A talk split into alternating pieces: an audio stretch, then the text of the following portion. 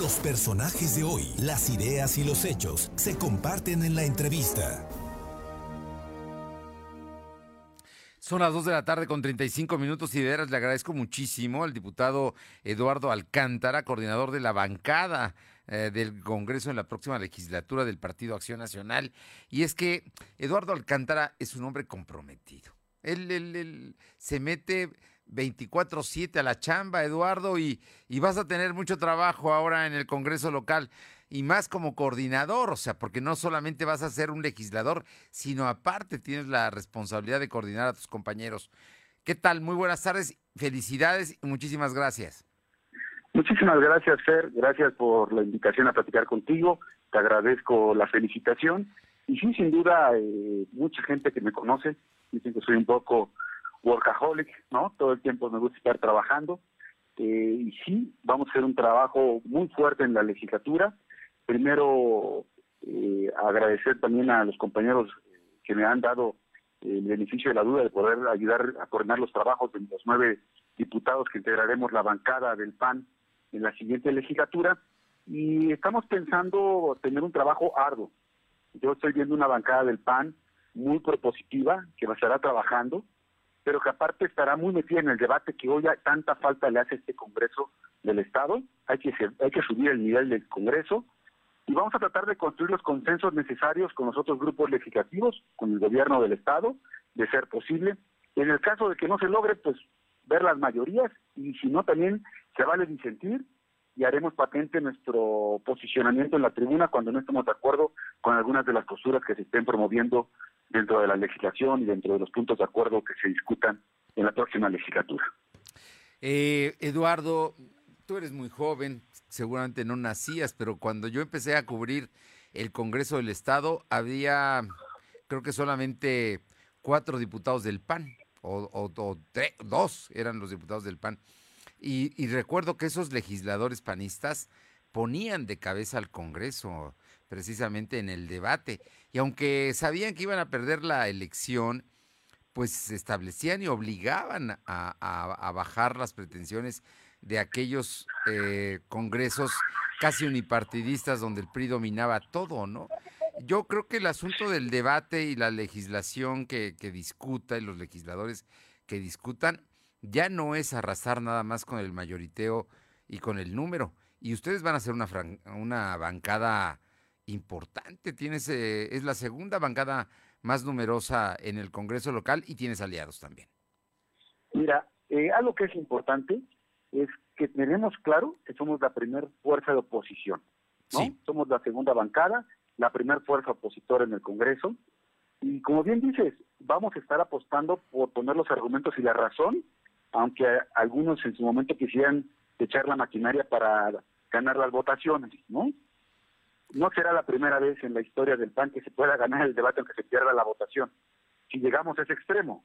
lo importante es construir, construir para adelante, cambiar un poco la manera de cómo funciona el Congreso, acabar con el mito del gran legislador, porque muchos congresos se han convertido solo en una ventanilla de iniciativas del gobernador, que si bien son importantes, también hay mucha de la agenda y vamos a estar empujando y estar negociando con los otros grupos legislativos para que la agenda de los partidos también, lo que se suba a la discusión del Congreso, pueda ser más amplio a lo que se envíe solo por el Ejecutivo y sea un reflejo de la misma votación, que sería un reflejo de la sociedad, ¿no? Y que las iniciativas sean más amplias para poder dar esto. También yo veo una bancada del PAN que no le va a estar apostando a estar presentando iniciativas así porque sí. No vamos a subir los números o la numeralia para la vanagloria de un legislador que diga que es el que tuvo más iniciativas. Vamos por un tema de efectividad. Cantidad de iniciativas que presentamos, cantidad de iniciativas que vamos a buscar e impulsar que se aprueben. Queremos calidad y no queremos cantidad de iniciativas. Eh, Eduardo Alcántara, eh, que es el coordinador, es diputado local que el electo eh, tomará posesión el 15 de septiembre, pero ya ha sido designado coordinador y debo, decirle que fue un eh, coordinador de consenso, porque votaron por él todos sus compañeros, respaldándolos, y eso me parece que es muy importante porque te da fuerza para poder pues sentarte también a dialogar con, con las otras bancadas. Eduardo, eh, cuéntanos, eh, me estás hablando de efectividad, me estás hablando de que van a legislar y no solamente a levantar el dedo, de que, de que tienen, yo te pregunto, ¿tienen una agenda legislativa ya? ¿La están elaborando? ¿Cuáles serán los temas principales?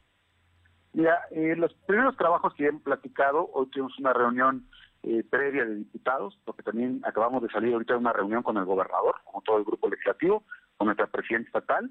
En su momento se emitirá un comunicado al respecto de esto.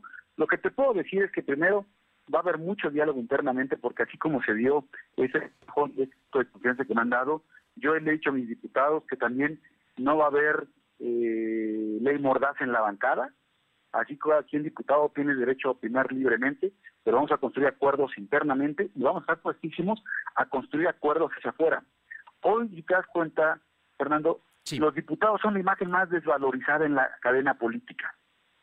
La gente no cree ni en la política y los diputados menos. Tenemos que hacer un gran trabajo.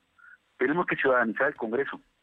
Tenemos que hacer que los ciudadanos participen dentro del proceso legislativo y hagamos un parlamento abierto viviente y no un parlamento abierto que simula foros para hacer sentir que los ciudadanos son escuchados.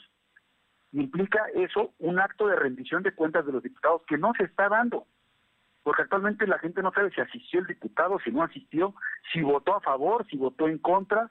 Tenemos que transparentar más el actuar de los diputados para que este actuar y esa transparencia y rendición de cuentas le genere confianza a los ciudadanos y luego involucremos a los ciudadanos en el proceso legislativo. Además, hasta nos hagan observaciones y recibamos comentarios de las iniciativas que presentemos, ¿no? De manera permanente y como parte de una normalidad democrática que tenemos que empezar a dar al Congreso estatal en términos de la agenda, ¿cuáles serían los puntos más importantes?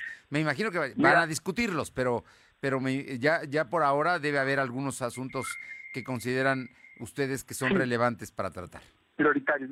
estamos, vamos a entrar a la construcción de la agenda legislativa, pero hay dos puntos de acuerdo o, dos puntos básicos de la agenda que en el grupo legislativo del PAN estamos de acuerdo con algunos otros diputados de otros partidos que he tenido ya la oportunidad de platicar también el primero tiene que ver con la seguridad pública y cómo apalancamos y ayudamos a la seguridad pública, cómo ayudamos a los municipios que dejaron de recibir recursos del Fortaseja a nivel nacional, que desapareció esta bolsa de 3 mil millones de pesos que apoyaba a más de 200 municipios, afectando a varios de Puebla, cómo generamos un fondo estatal para poder compensarlo. En su momento haremos los planteamientos al gobierno del Estado para que en el presupuesto siguiente pueda eh, tenerse una, una partida específica para poder apoyar este tema pero no solo en el tema de la acción inmediata, sino también de la prevención del delito, que es algo que hace falta. Y la otra tiene que ver con la reactivación económica. Puebla ha sufrido mucho después de la pandemia.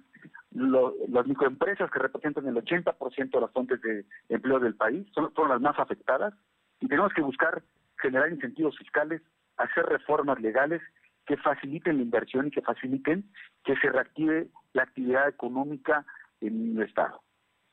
Bien, yo por último, eh, Eduardo Alcántara, yo te preguntaría, eh, sé que por eh, protocolos y demás van a ustedes emitir un comunicado de la reunión que tuvieron con el gobernador, pero a ti, a ti como legislador, ¿qué resultado, cómo lo podrías calificar este encuentro que tuvieron, que es el primero que tiene la bancada de Acción Nacional de la próxima legislatura con el jefe del Ejecutivo Poblano? Yo la considero como una primera buena aproximación, donde lo que se puso sobre la mesa es diálogo diálogo permanente en la construcción de la legislación que requiere el Estado, en la construcción de lo que requiere el Congreso y algo que también eh, nos ha dejado muy satisfecho es que el gobernador ha señalado que dejará en la autonomía del propio Congreso y en los grupos legislativos que nos pongamos de acuerdo en el procesamiento de las iniciativas y en la gestión permanente del Congreso sin interferencia del gobierno del Estado. Eso nos da garantías de que no van a afectar las condiciones de diálogo. Y entonces va a quedar más la pelota ahora de este lado. Va a quedar más la pelota en que los diputados de los diferentes partidos logremos los consensos, logremos el diálogo, el debate y nos pongamos de acuerdo. Entonces yo creo que es una, primera buena aproximación. Estaremos eh, trabajando eh, constantemente poniendo por encima la construcción del bien común y de lo que necesitan los pueblos. Pues Eduardo Alcántara, eh, coordinador de los diputados del PAN en el Congreso de Puebla en la próxima legislatura que entrará el 15 de septiembre. te felicito. Sé que tienes mucho trabajo por delante, pero también sé que eres una persona comprometida y capaz para sacarlo. Muchísimas gracias. Muchísimas gracias.